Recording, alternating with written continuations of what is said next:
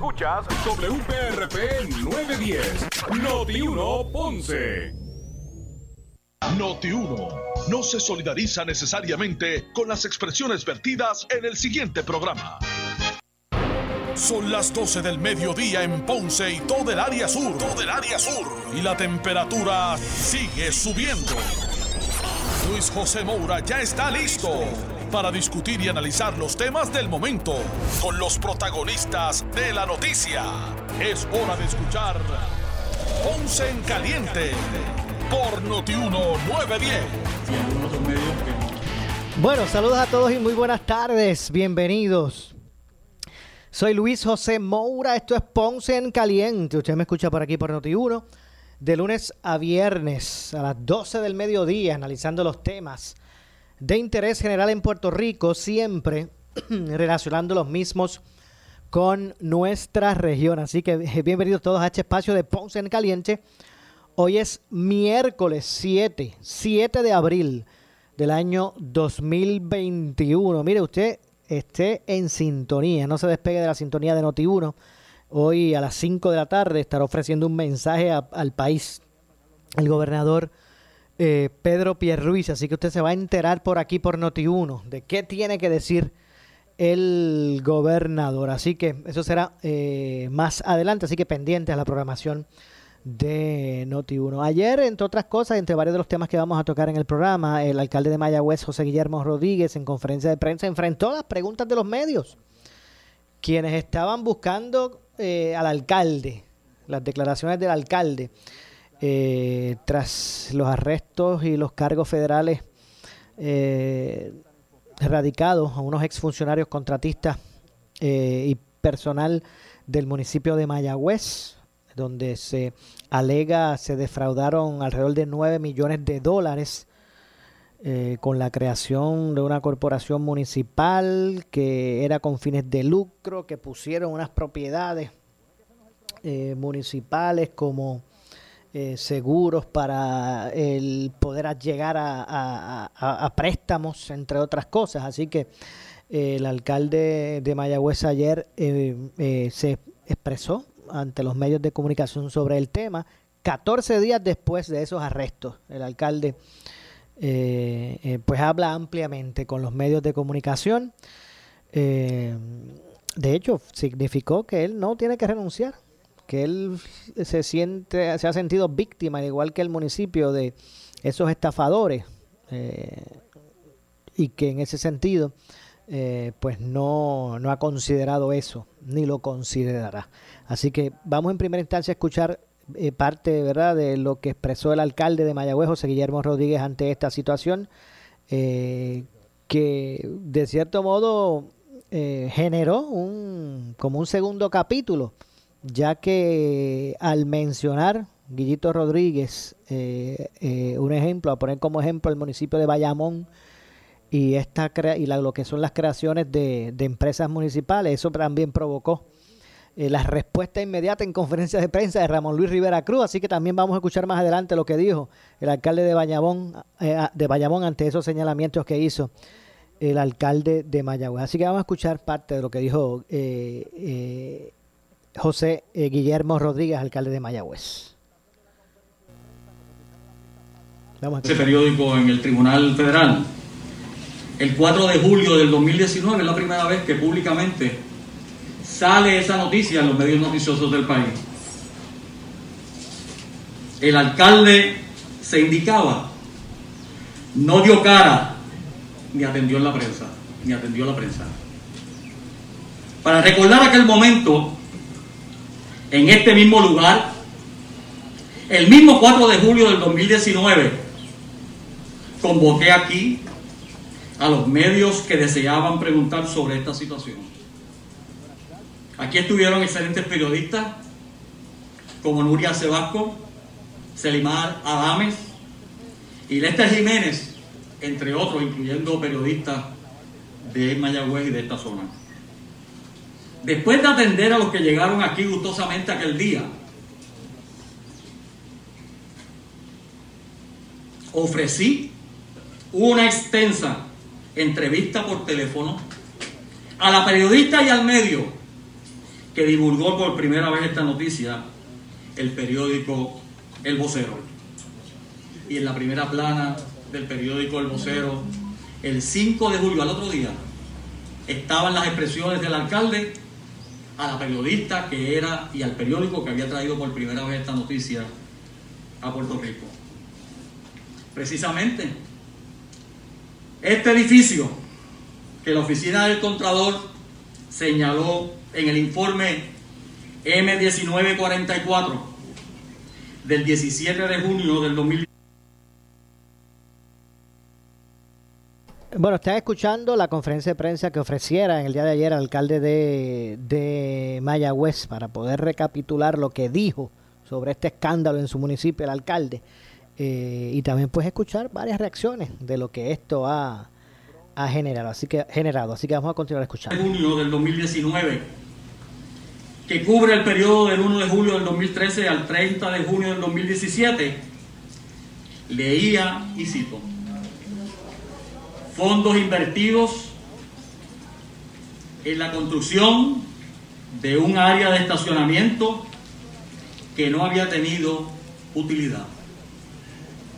Este es el edificio donde el alcalde, según el informe del Contralor, malgastó sobre 672, 673 dólares sin ninguna utilidad aquí estamos en este edificio y aquí estuvimos el 4 de julio del 2019, en aquella ocasión que parece que se le olvidó, ¿verdad? Eh, que ese día estuvo aquí el alcalde de Mayagüez. El alcalde, otro asunto, de ese mismo asunto.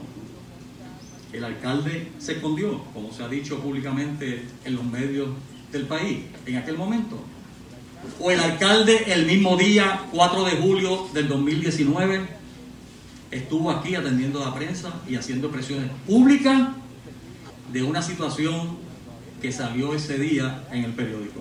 Y al otro día, la primera plana con mis expresiones. Yo dudo mucho que esa primera plana y esas expresiones del alcalde, la periodista Melissa Correo las publicara en el periódico El Vocero sin haber hablado con el alcalde. Por lo menos de ella tengo una buena imagen de una periodista responsable y seria. La creación en ley de esta corporación de desarrollo económico se fundamentó sobre la base de unos propósitos de alto interés público. En respuesta y como alternativa para atraer nuevos ingresos e inversionistas, para atender la pérdida de sobre 100 millones de dólares que ha perdido Mayagüez en los últimos cinco años, no por culpa del alcalde, sino a raíz de la crisis económica que azota al país desde el año 2005 y el daño que el Estado le ha hecho a la finanza de la mayoría de todos los municipios del país. En ese momento, cuando los municipios pierden todos esos recursos, varios alcaldes comenzamos a buscar alternativas. A Mayagüez lo golpeó la salida de la 936. Después vino el cierre del principal banco de Mayagüez y el segundo banco más importante de Puerto Rico, el Western Bank. Sumándole entonces todas las demás recortes y crisis que vinieron de la crisis propia del gobierno. No solo Mayagüez comenzó a dar esos pasos.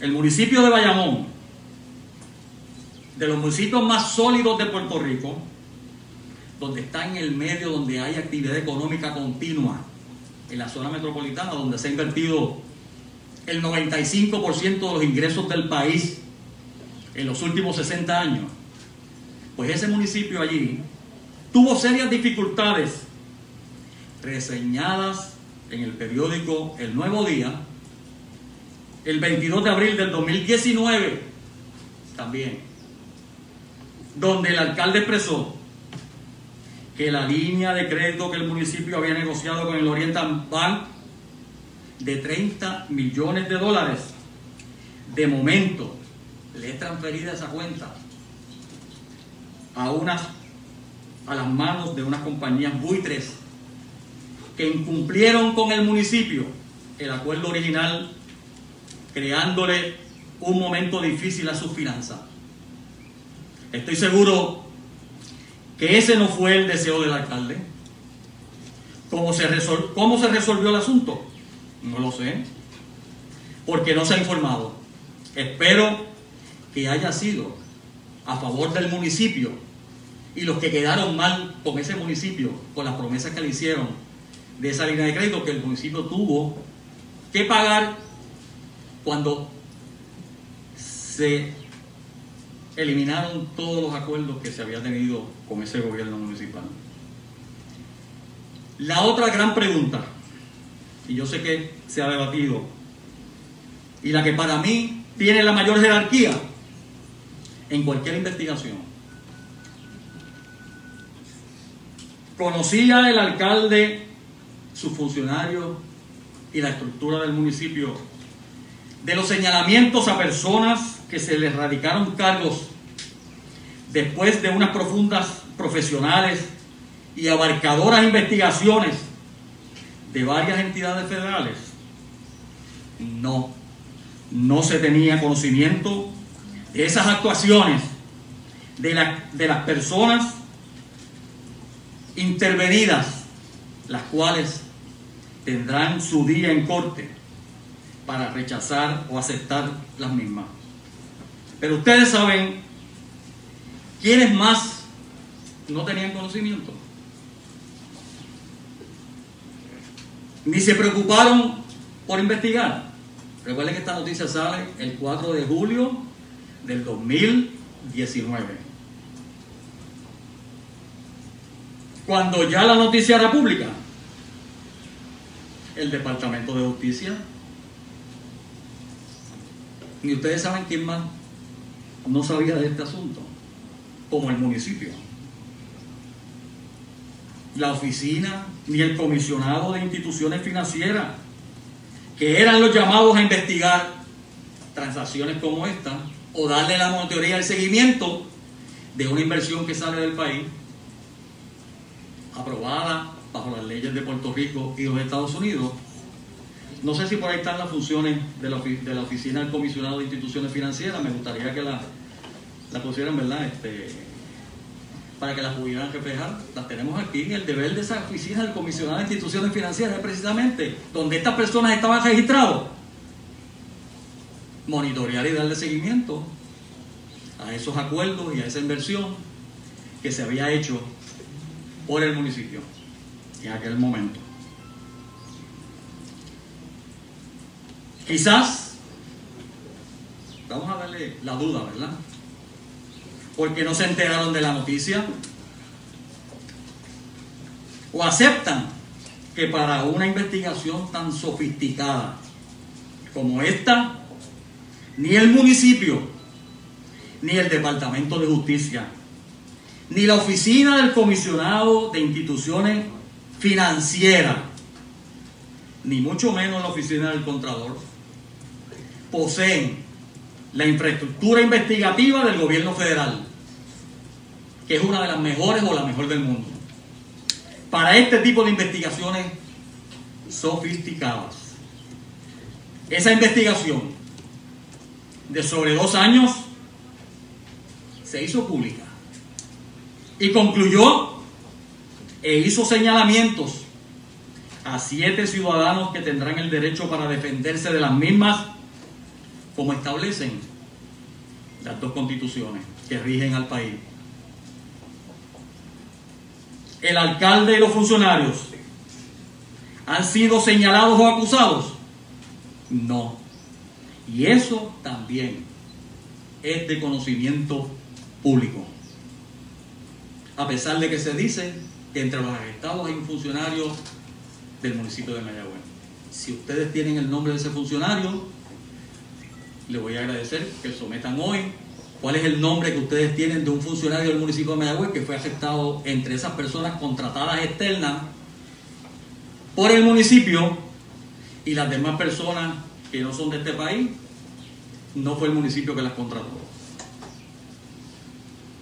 Del cumplimiento de mi responsabilidad evidenciada durante todo ese proceso investigativo de dos años, un ejemplo de eso es la carta fechada el 26 de diciembre del 2018, dirigida al presidente de las compañías de inversiones que llegaron a esos acuerdos mediante una propuesta con el municipio.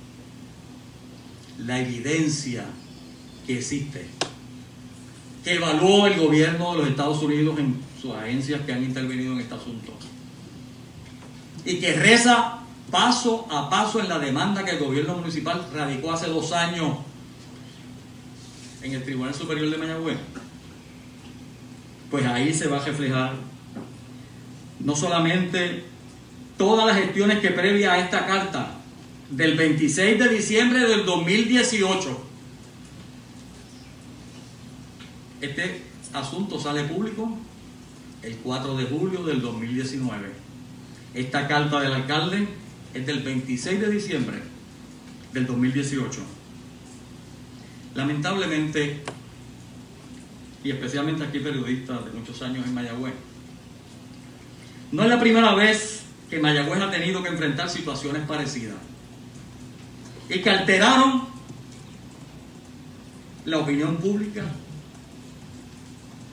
y llevaron preocupación a la gente de la ciudad de Mayagüez. ¿Recuerdan la Corporación para el Desarrollo del Oeste?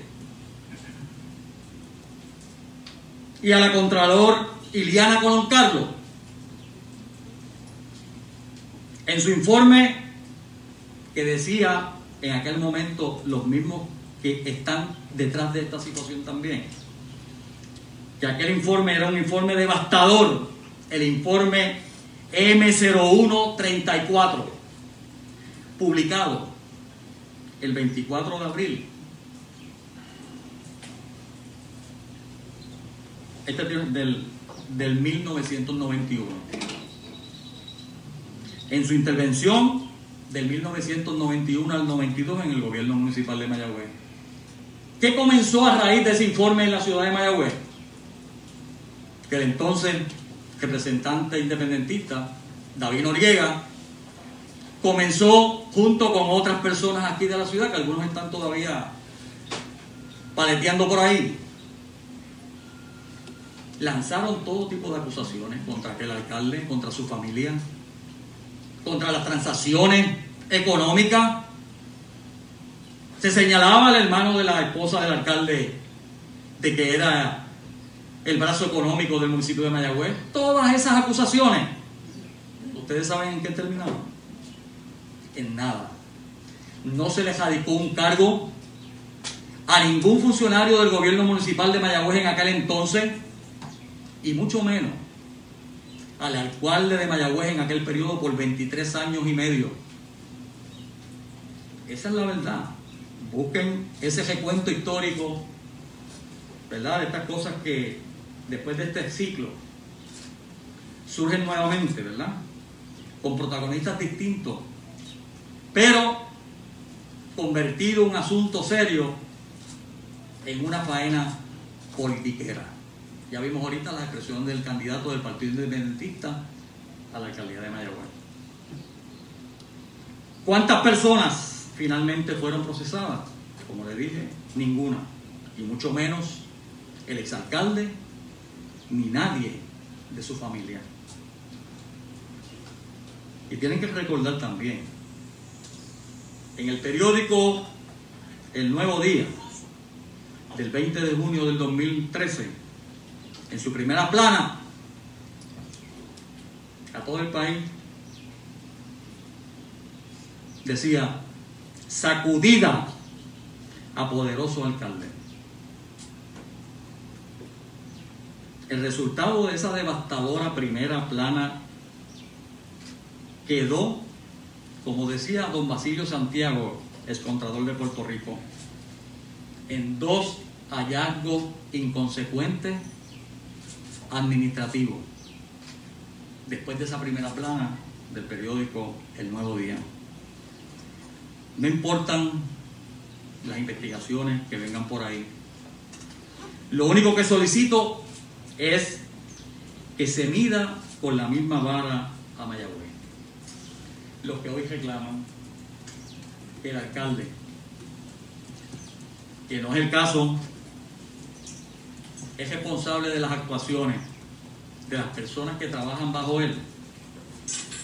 Yo solamente quiero preguntar, ¿a qué gobernador, por esas razones, de personas que se desviaron en el camino en su función de honestidad y de cumplir con sus compromisos contraídos con el gobierno? ¿A cuál de esos gobernadores se les reclamó el deber fiduciario de estar a cargo de su gente? Por eso digo, la misma vara. Si ese va a ser el patrón de aquí en adelante, pues quiero saberlo, ¿verdad? Para que la pasada Cámara de Representantes, que de ahí han salido varias investigaciones durante este proceso, pues me digan también, ¿verdad? Si le van a exigir a, al expresidente Johnny Méndez que allí en la Cámara, porque estos asuntos que se están y se radicaron aquí, fueron situaciones que se hicieron fuera de Puerto Rico, no en Mayagüez ni en Puerto Rico. Pero en la Cámara, ustedes saben dónde se sientan los representantes, están como ustedes así, uno al lado de otro en una banquita. Y allí el gobierno federal le radicó cargos a seis o cinco representantes a la Cámara en un solo cuatrenio. Vamos a aplicarle a Johnny Méndez también, que estaba allí tan cerquita. Si en sus narices no sabía estos actos estaban ocurriendo allí dentro de la Cámara. Cuando hay un patrón, en todo eso busquen un patrón. El patrón era que siempre en esas oficinas de esos legisladores había un empleado que ganaba más que el legislador. Uno de esos casos fue el de la representante que perdió aquí en Mayagüez, que también está echándole fuego a la leña. Leña a fuego, mejor dicho, ¿verdad? Pero eso no se investigó por la Cámara. ¿Por qué la Cámara no investigó? Porque le van a decir a ustedes lo que prudentemente pues uno tiene que decir en el momento que entra una agencia de investigación, una jerarquía mayor a las demás.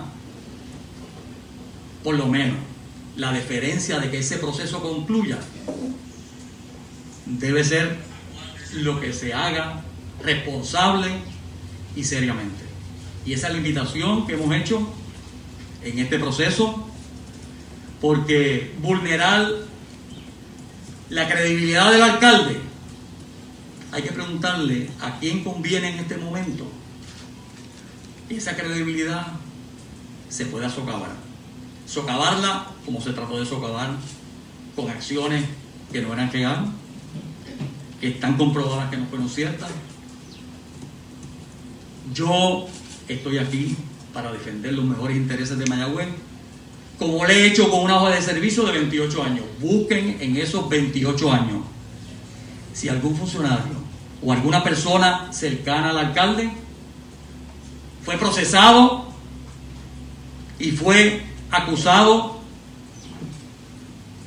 señalado y convicto de actos de corrupción en el gobierno municipal de Mayagüez bajo mi mandato. Busquen si en la Junta de Subastas del gobierno municipal de Mayagüez, que cuando el alcalde tenía la facultad y los alcaldes tenían la facultad de sentarse allí en la Junta de Subastas, busquen a ver si el alcalde de Mayagüez, contrario a eso, nunca ocupó esa posición hasta que un día tuve que presidirla incidentalmente para sacar de allí a una persona entendíamos que era un fiscalizador bona fide y lo que era no era eso. Esa es la verdad. Y aquí estamos para contestar las preguntas que ustedes tengan de dudas sobre estas situaciones. He visto mucha desinformación de lo que son las empresas municipales, de lo que son las facultades que tienen los alcaldes de acuerdo a la ley, cumpliendo con ella. Y estamos aquí por los que son los abogados del municipio que en este momento están a cargo de la demanda que ya se han enmendado, eh, se radicó y se enmendó y se va a volver a enmendar, pero que está detenida en el tribunal hace dos años Pregunten por qué está detenida esa investigación allí. No es por culpa del municipio. Pero ustedes tienen la responsabilidad, entiendo yo, de ver por qué esa demanda que lleva dos años en el tribunal no se ha movido. Yo le voy a adelantar por qué.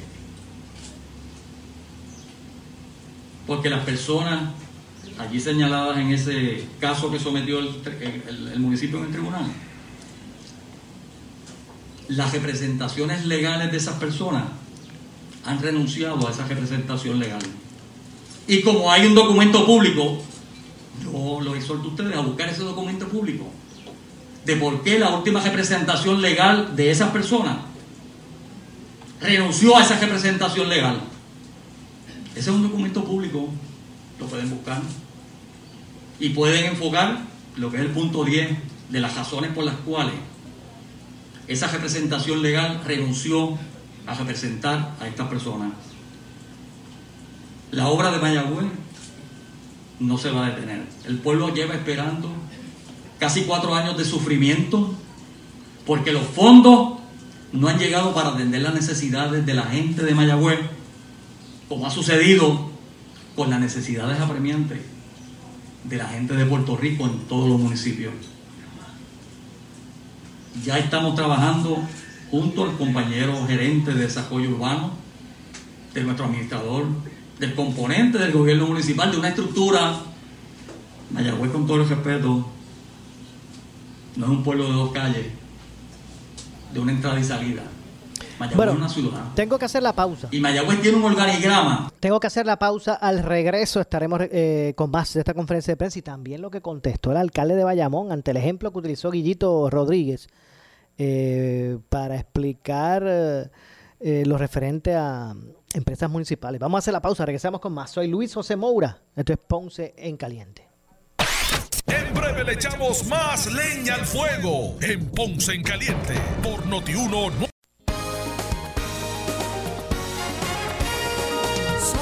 Noticia que quieres escuchar.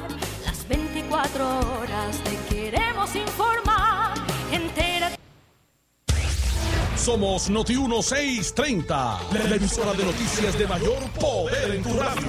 Es- Escúchanos por el 630 AM y por el 94.3 FM.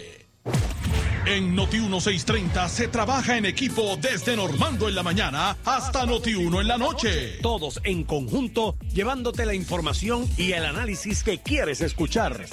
Las 24 horas del día en vivo, de lunes a domingo. Toda una plataforma de noticias creada para mantenerte al día. Facebook, Twitter, Instagram, notiuno.com y seis frecuencias cubriendo toda la isla. En información, análisis y fiscalización, somos el equipo en el que Puerto Rico confía año tras año. Somos Noti 1630. Primera fiscalizando. Por su calidad de servicio. Por su conveniente horario. Así es el Laboratorio Clínico Profesional Emanuel, siempre brindándote un servicio de excelencia con tecnología precisa y avanzada para un resultado confiable. Un laboratorio completo. Y los resultados los recibo rápido y hasta por email. Con servicio a industrias y también a domicilio. Haz de Laboratorio Clínico Profesional Emanuel tu laboratorio de confianza. Ese es el mío. Y el mío también. En Juana Díaz, Venta. Primary 5504 o al 580-0080. Primary Medical Center ya está brindando servicios en la nueva sala de emergencia CDT ubicada en la calle Méndez Vigo, número 24, Ponce. Abierto los 7 días de la semana de 7 y 30 AM a 7 y 30 PM. Con la última tecnología, servicio rápido y de calidad sin largas esperas. Contamos con servicios médicos, laboratorio clínico, rayos X y mucho más. Atendemos todo tipo de condición. Sala de emergencia Primary Medical Center, donde su salud es primero. 787-492-3199. Aceptamos la mayoría de los planes médicos. Si buscas variedad en materiales eléctricos de construcción con precios accesibles y con un servicio de calidad, la Eléctrica en Ponce somos tu mejor opción. Nos especializamos en la venta no- de materiales eléctricos de construcción. Contamos con una gran variedad de materiales y artículos eléctricos para residencias y comercio e industria a los mejores precios y con una atención individual. Llámanos al 787-842-1306. La Electrical, localizados en el centro de distribución La Guancha en Ponce con amplio estacionamiento. 842-1306. ¡Esto sigue!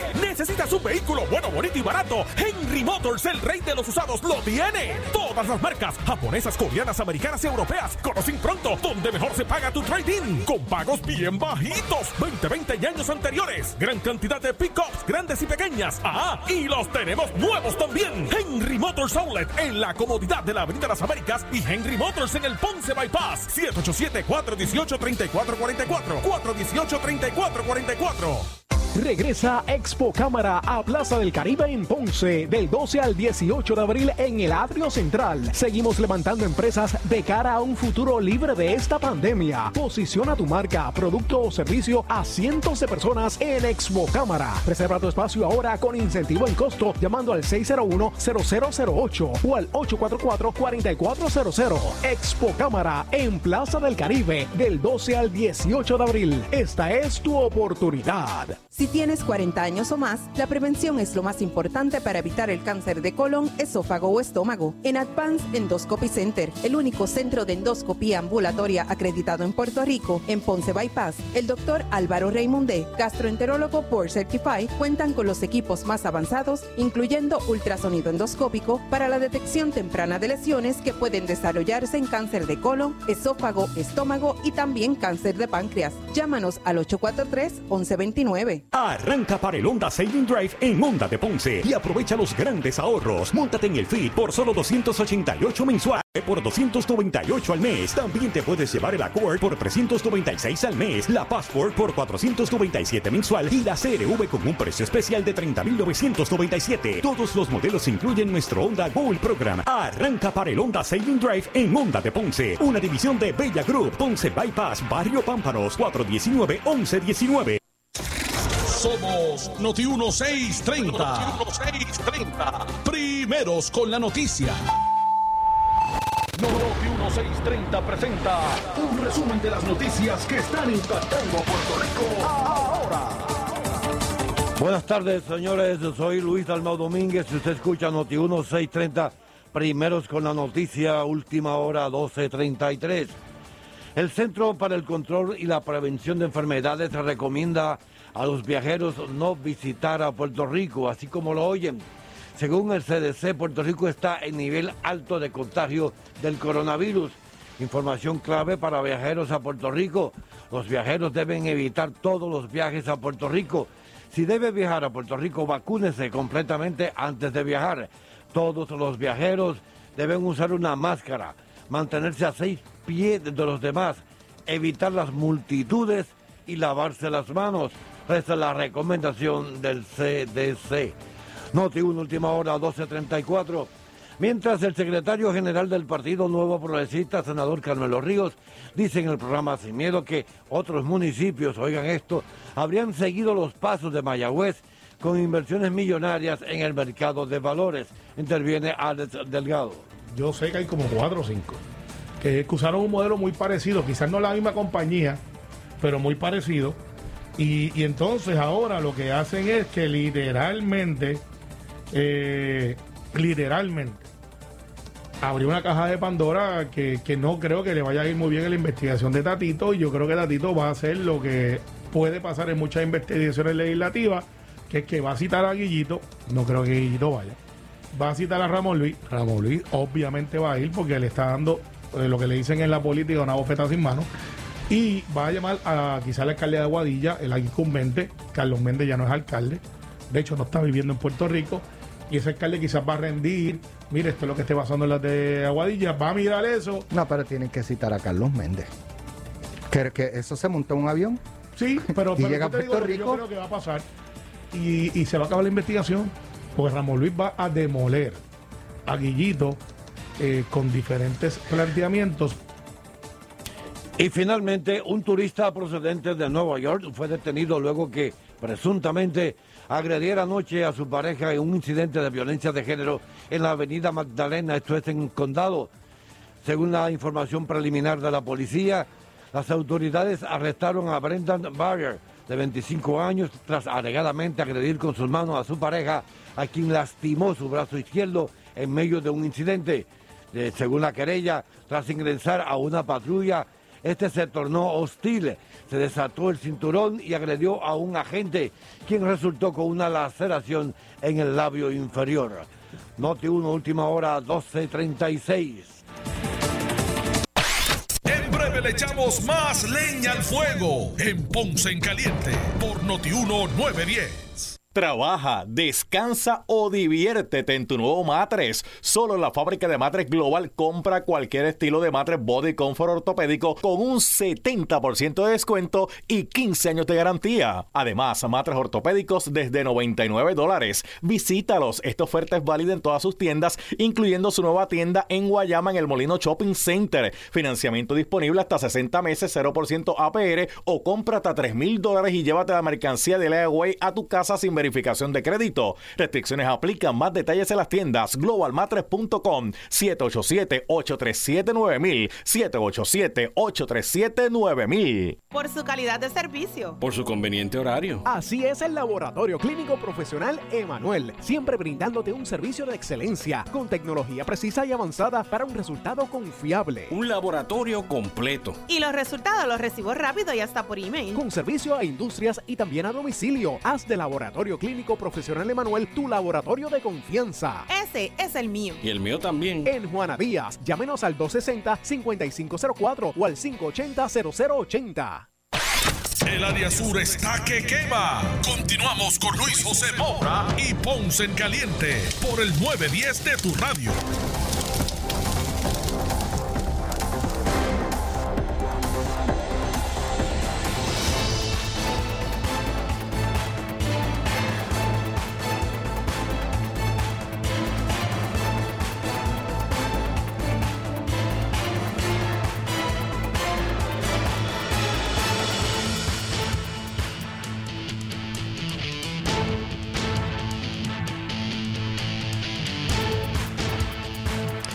Bueno, estamos de regreso. Soy Luis José Moura. Esto es Ponce en Caliente. Usted me escucha por aquí por Noti1 de lunes a viernes a las 12 del mediodía, analizando los temas de interés general en Puerto Rico. Y en esta ocasión vamos a escuchar lo que dijo el alcalde de Bayamón, Ramón Luis Rivera Cruz. eh, eh, luego de las expresiones de José Guillermo Rodríguez, alcalde de Mayagüez, donde ponía como ejemplo situaciones ocurridas o, o empresas municipales realizadas en Bayamón para, de cierto modo, mostrar eh, o explicar eh, asuntos que eh, ahora se le cuestionan en su municipio. Así que vamos a escuchar la reacción inmediata ayer mismo de el alcalde Ramón Luis Rivera Cruz, alcalde de Bayamón. Vamos a escuchar.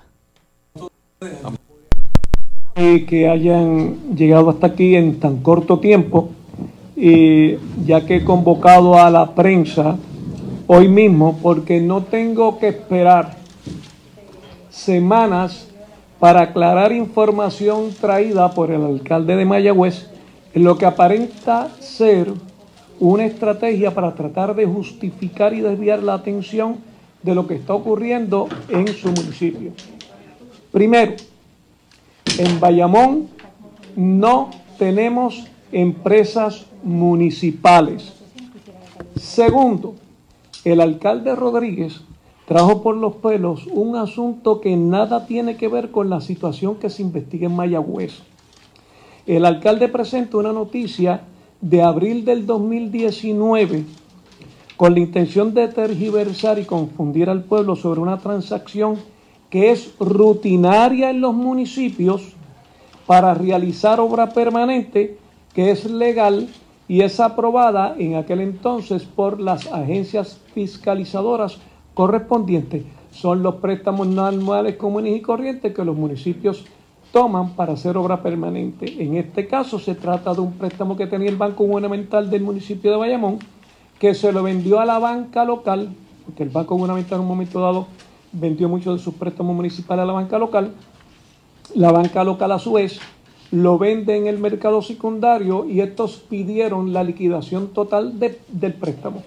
Nosotros hicimos el análisis correspondiente y velando los mejores intereses del municipio de Bayamón decidimos pagar la totalidad del préstamo y no es la primera vez que en el municipio de Bayamón nosotros pagamos un préstamo antes de tiempo porque en muchas ocasiones nos conviene porque te economizas unos dineritos en intereses.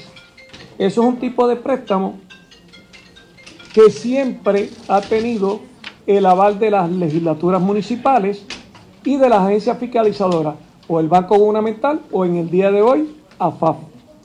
En Bayamón, a pesar de que pasamos por las mismas necesidades y contratiempos que el mismo alcalde de Mayagüez mencionó hoy, como son los huracanes, como, son, como es la pandemia, como es la falta de fondos federales que no acababan de llegar a nuestros municipios, en el caso de Bayamón, nuestros estados financieros están al día. Tenemos un superávit de, 20, de 33 millones, contrario a Mayagüez que tiene un déficit de 32.9 y sus estados financieros no están al día, los que de ellos están del 2019. Esa es la realidad. Es lamentable que el compañero alcalde de Mayagüez, que debe conocer los procesos, recurra a esta artimaña, pues este préstamo del municipio de Bayamón no tiene absolutamente nada que ver con lo que se está planteando en el municipio mayagüezano. Finalmente, le recuerdo al alcalde de Mayagüez que Bayamón no arriesga ni juega con las finanzas municipales. Por eso rechazamos la propuesta que impulsaba otro alcalde del Partido Popular para la creación de una empresa municipal para invertir en el mercado de valores. En Bayamón no lo hicimos. Si hay alguna pregunta. Tengo una pregunta, alcalde. ¿Cómo? Específicamente, eh, la Cámara de Representantes ha dicho que estará investigando eh, todos los municipios, está proponiendo una resolución a esos fines y empezaría con Aguadilla y Bayamón. Y lo ¿Qué tenemos- lectura hace usted sobre eso en momentos en que se Y no, discute no, no tenemos ningún problema en cuanto a eso. Y yo creo que eso es hasta positivo. De hecho, les voy a adelantar a la Asamblea Legislativa que cuando se hizo el Código Municipal nuevo, las empresas municipales y las corporaciones municipales datan de la Ley 81, la ley anterior de municipios autónomos, que fue enmendada en el 2009 para añadir las empresas municipales. Este- Habían corporaciones municipales y empresas municipales. Cuando se hizo el Código Municipal, la Junta de Control Fiscal puso eh, un- una eh, bandera roja y quería oponerse al Código Municipal porque tenía una serie de preocupaciones, preocupaciones genuinas que tenía la Junta de Control Fiscal. ¿Y saben cuál fue una de las preocupaciones? Que se hicieran auditorías y que en los estados fiscales se incluyeran la información de las empresas municipales.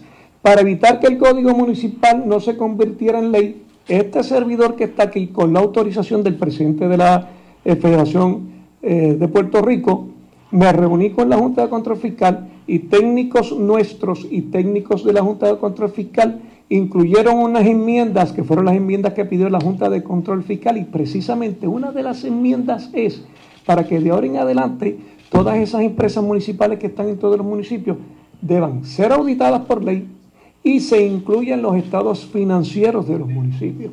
Así que eh, creo que ya le estoy adelantando alguna información eh, con relación a este tema. Usted no sé si ha tenido oportunidad de ver en las redes sociales eh, comentarios de la gente en referencia a que este es uno de los problemas que hay en los municipios donde los alcaldes llevan un tiempo considerable, eh, que se adueñan básicamente del municipio. ¿Qué tiene usted que No, no, eso no, eso, eso no Si tiene que eso no tiene que ver nada en absoluto porque nosotros conocemos y en la historia política de Puerto Rico hay muchos alcaldes que llevaron mucho tiempo en sus posiciones y nunca eh, fueron descuidados en la manera de administrar la cosa pública. Le puedo poner de ejemplo a mi padre, le puedo poner de ejemplo el alcalde, el exalcalde de Carolina. Este, y este servidor, aquí en Bayamón, somos muy cuidadosos con el uso de los fondos públicos. Por eso es que cuando nos invitaron a ver las presentaciones de esas corporaciones, este equipo de trabajo de Bayamón les dijo que no, porque era muy bonito para ser cierto. La enfermedad no está en la sabana. Alcalde, es- eh, esas empresas cuando se crean, Ajá. como pasó en Mayagüez, desliga tanto al alcalde alcalde que está frente a ese municipio de, de las acciones de esas empresas? Eso depende, eso hay que verla de, de caso en caso. Mire, eh, vamos, vamos a aclarar un punto aquí. Las empresas municipales no, no es un mal concepto. Hay municipios, por ejemplo, tengo entendido que el alcalde de Cobamo, por poner un ejemplo, tiene una empresa municipal y está funcionando muy bien, está funcionando perfectamente bien. Lo importante es que el ejecutivo sea cuidadoso, supervise y esté pendiente si se supervisa, si está pendiente y, y vela por el buen uso de los fondos públicos, no debe haber ningún inconveniente. Por eso que no quiere decir que porque usted abrió esa empresa, la, se creó en el municipio, tiene que desligarse al extremo de que pasen un montón de cosas y el alcalde de última hora diga que no tiene conocimiento. Yo no, yo no quisiera eh, comentar sobre el caso de Mayagüez porque esto tiene una tangencia en el caso de Mayagüez y yo no tengo, no tengo los elementos de juicio ni sé de qué se trata la investigación y yo no voy a asumir una actitud irresponsable eh, hab- hablando de algo que yo no tengo todos los elementos de juicio. Yo siempre soy muy cuidadoso y muy prudente en los planteamientos públicos con información veraz y cierta. Por eso hice esta eh, conferencia de hoy, para que la gente estuviese clara de que lo que se hizo hoy al traer una noticia que había salido en el 2019, nada tiene que ver con lo que está pasando en Mayagüez. De hecho, todavía más, si hubiese leído la noticia completa, la noticia eh, está muy clara, que es un préstamo normal, común y corriente y que se liquidó, se pagó, porque en Bayamón pagamos. La ley de municipios autónomos autónomos siempre prácticamente está en, comi- en constantes enmiendas, siempre la están enmendando, que si aquí, que si allá. A este momento, después de toda, al día de hoy, ¿se provee para hacer eso todavía? Claro, la- la- el Código Municipal establece claramente cuáles son las reglas de juego, qué es lo que usted tiene que hacer, y ahora se le incorporaron unas enmiendas que todavía son mejores, porque entonces obliga ahora a que en los estados financieros de los municipios se incluyan las gestiones de las empresas municipales. O sea, que podría ser un método de fiscalizar, ¿no? Ah, claro, ahí lo tiene. Ahora, eh, la, la Contralor de Puerto Rico hizo un comentario que en el pasado pues le era un tanto difícil poder eh, mirar eso. Ahora, al incluir los estados financieros, va a poder entonces fiscalizar de manera más efectiva a las empresas municipales. Alcalde, la Sí. designación de una persona como vicealcalde, que realmente no es la persona en propiedad, ¿qué le parece? Mire, eh, en, en honor a, en honor a la verdad, y como siempre he dicho, que hablo siempre con las, co- las cosas claras, se puede nombrar una persona que no necesariamente sea el vicealcalde, eso sí la ley lo permite. No es lo usual, no es lo, mm, lo más propio, pero sí se puede hacer. Pero en medio de una situación tan crítica y en medio de una Eso es una pregunta que debe contestar el alcalde de Mayagüez entonces. Alcalde, aparte de esa eh, recomendación de auditar corporaciones municipales, entidades municipales, que es la que usted señaló ahí, de lo que ha leído, evaluado y conoce, más su experiencia al, al frente de un municipio, ¿hay alguna otra eh, propuesta, cambio, solución que se pueda implantar para evitar situaciones como las que viven en Mayagüez? Eh, de- déjeme decirle, el, el Código Municipal ahora provee eh, para poder y hacer las cosas de manera correcta. Eh, al final del camino, eh, Felipe, y como dije anteriormente, la enfermedad no está en la sábana. Bueno, tengo que hacer la pausa. Regresamos con el segmento final. Soy Luis José Moura. Están escuchando al alcalde de Bayamón, Ramón Luis Rivera Cruz. Regresamos con más. En breve le echamos más leña al fuego en Ponce en Caliente por Notiuno 910. Por su calidad de servicio. Por su conveniente horario. Así es el Laboratorio Clínico Profesional Emanuel, siempre brindándote un servicio de excelencia con tecnología precisa y avanzada para un resultado confiable. Un laboratorio completo. Y los resultados los recibo rápido y hasta por email. Con servicio a industrias y también a domicilio. Haz de Laboratorio Clínico Profesional Emanuel tu laboratorio de confianza. Ese es el mío. Y el mío también. En Juana Díaz, llámenos al 260-5504 o al 580-0080. El área sur está que quema. Continuamos con Luis José Moura y Ponce en Caliente por el 910 de tu radio.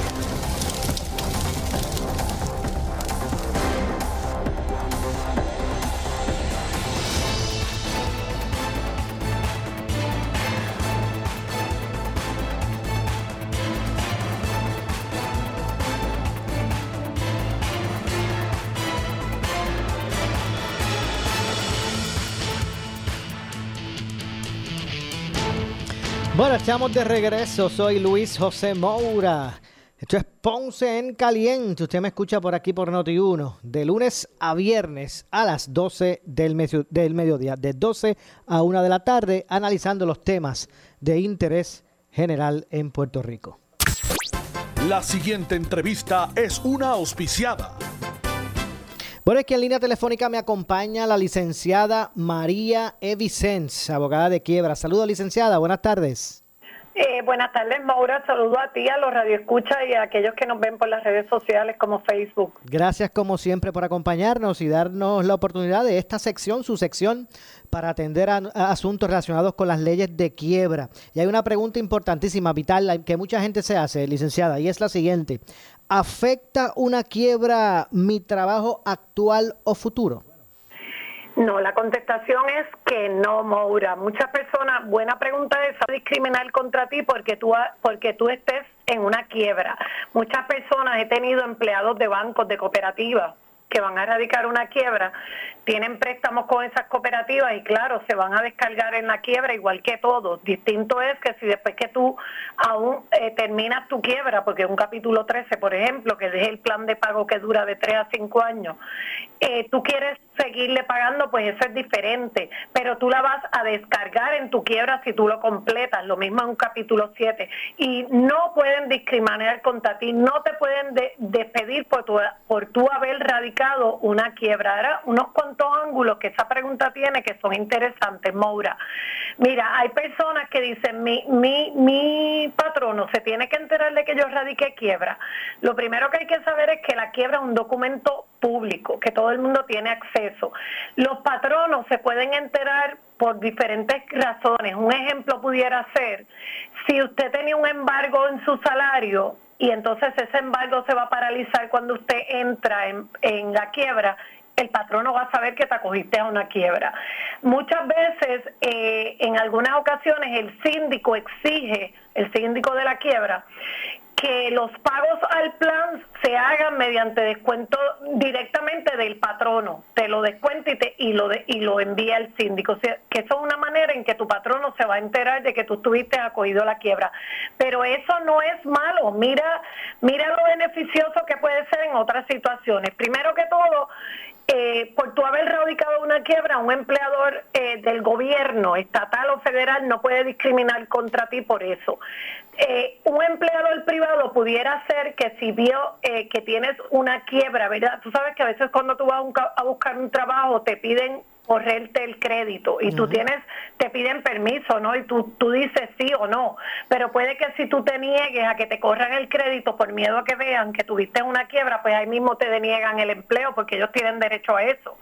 Lo mejor de todo en esa ocasión es tú ser sincera con la persona y decirle para que cuando él lo descubre y corra tu crédito, pues nada va a pasar.